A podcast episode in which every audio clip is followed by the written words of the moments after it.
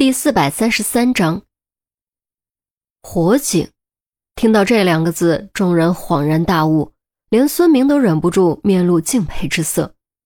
高，实在是高，这一招真的是太妙了。大约一个半小时之后，外面突然警铃大作。由于火警警铃目的就是为了提醒人们发生火灾赶紧离开，所以频率很高。尖锐、急促，而且极具穿透力，隔着几层楼都能听得清清楚楚。手术室里被惊醒之后不容易立刻睡着，米桂田用了好一会儿才重新入睡。谁料才睡了没多大一会儿，感觉也就是一闭眼的功夫，居然又被吵醒了。妈的，怎么回事？米桂田气得大喊，外面却没有人给予回应。因为刚才人都被他骂跑了，出不能出，睡不能睡，又弄不明白情况，米桂田只能怀着烦躁的心情在手术室里走来走去，等待警铃停下。然而，足足过了十几分钟，警铃依旧气势十足，大有想到天荒地老的架势。米桂田越听越烦躁，越烦躁，精神上就越难受。那种极度瞌睡却又没法入睡的折磨，让他恨不得想杀人。杀谁？手术室里除了他就只有钟离，难道杀了钟离泄愤吗？那显然是不行的，至少现在杀不得，必须要当着钟子期的面杀才解恨。为了报仇，再烦躁也只能必须忍着。钟离自始至终都没有睡着过。从之前外面韩淼和杜宾吵架摔东西，到现在警铃响个不停，他都保持清醒状态，却也一直保持沉默。聪明如他，根本不需要直接交流，已经从中明白了他们的用意。他们是想利用打扰睡眠的方式，给米龟田的精神造成压力，从而致使米龟田精神疲惫，被迫进入机体保护状态。而机体保护状态，意识会短暂完全丧失，那将是他行动的最佳时机。大约又过了十分钟，警铃终于停了。虽然依旧没人来告诉米龟田怎么回事，但他还是长长松了口气，揉了揉胀痛的太阳穴，重新躺下，闭上眼睛准备睡觉。然而这一次，他发现无论如何都睡不着了。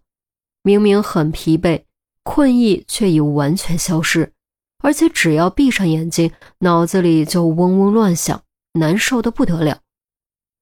无奈之下，米龟田只能睁开眼睛，瞪着黑乎乎的天花板，用这种方式熬过漫长的一夜。手术室里照不见阳光，除了看时间，无法知道白天黑夜。米龟田也不知道到底过了多久，天亮了没有。只是觉得肚子饿了，这才起身烧水冲了一碗泡面。热腾腾的泡面下肚之后，疲惫的精神稍微缓解，困意终于重新降临。靠着墙，眼皮越来越重，不知不觉睡了过去。没有意识，也没有梦，就像是电脑自动关机，机体的自我保护机制出现了。手术室里静悄悄的，只有心脏的跳动声和米龟田均匀的呼吸声。钟离突然睁开双眼，右手手指如灿莲花，一柄小巧纤薄却锋利无比的手术刀翻了出来，开始轻轻切割捆住手腕的绷带。右手绷带无声崩断，钟离侧身迅速解放左手，然后坐起来解放双腿。从睁开双眼到恢复自由，总共竟然只用了二十三秒。为什么会这么快？不只是因为钟离心灵手巧，还因为钟离没有浪费时间。躺在手术台上的每秒钟，他都在模拟整个逃脱和反制过程。仅切断绷带这一步，意识中就进行了不下百次。钟离小心翼翼转身，如灵猫般轻盈落地，几乎没有发出半点声音。他没有立刻靠近米龟田，而是站在手术台旁开始观察。根据米龟田的姿势、动作以及手枪的具体位置调整计划。三十秒后，调整完毕，钟离开始一小步一小步缓缓靠近，手术刀紧紧捏在食指和拇指之间，宛若猎豹即将探出的獠牙。不要醒，不要醒，不要醒，不要发生意外，不要发生意外，不要发生意外。钟离心中暗暗祈祷，每一步都走在生与死的中间。明明重于泰山，却必须轻如鸿毛。终于，钟离成功走到了米龟田面前，走到了最方便下手的位置。不能犹豫，不能犹豫，不能犹豫。于是，钟离就真的毫不犹豫，右手狠狠一刀扎向米龟田的右手。尖锐的锋刃瞬间完全刺了进去。为什么要这样做呢？难道不应该直接趁机去夺手枪吗？这样不就等于将米龟田惊醒吗？米龟田受伤暴怒，绝对会开枪杀人的。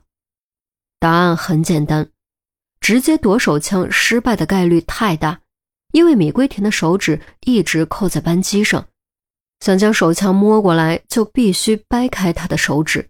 而一旦试图掰开他的手指，造成的刺激绝对足够让米龟田醒过来。届时扳机扣到底，夺枪不成反被杀。当然，将手术刀扎向心脏或者颈动脉也是一种选择。但首先，钟离下不去杀手；其次，无论切颈动脉还是刺心脏，都无法造成瞬间死亡。米龟田依然有足够的机会开枪同归于尽。所以，钟离选择了将手术刀刺入手臂，从神经上阻断米桂田开枪的可能。这是他以一位医学生的经验和知识，经过几十上百次思考模拟之后得出的最佳方案。剧痛之下，米桂田果然立刻被惊醒，睁开眼睛，正好和钟离近在咫尺的双眼对上，当时吓得三魂皆冒。根本来不及思考怎么回事，下意识就要举枪开枪。然而，不可思议的事情发生了：胳膊的确抬起来了，却无论如何都扣不下扳机，手指根本不受控制，甚至连半个手掌都失去了感觉。怎么会这样？米龟田目光落在深深刺入手臂、只剩下一截尾端的手术刀，直觉告诉他，这就是原因。钟离趁机迅速从米龟田手中夺过手枪，疾步后退，拉开距离，直到砰的一声撞到柜子才停下。我切断了你的正中神经，正中神经支配前臂屈侧的大部分肌肉，手内桡侧半的大部分肌肉，以及手掌桡侧的皮肤感觉。当正中神经被切断后，其中一个重要后果就是食指、拇指屈曲受阻，恰恰扣扳机的是食指，所以这种情况下。你休想扣下扳机！背靠柜子，钟离举枪对准米龟田，同时用脚猛踢了柜子几下，发出咚咚咚的巨响。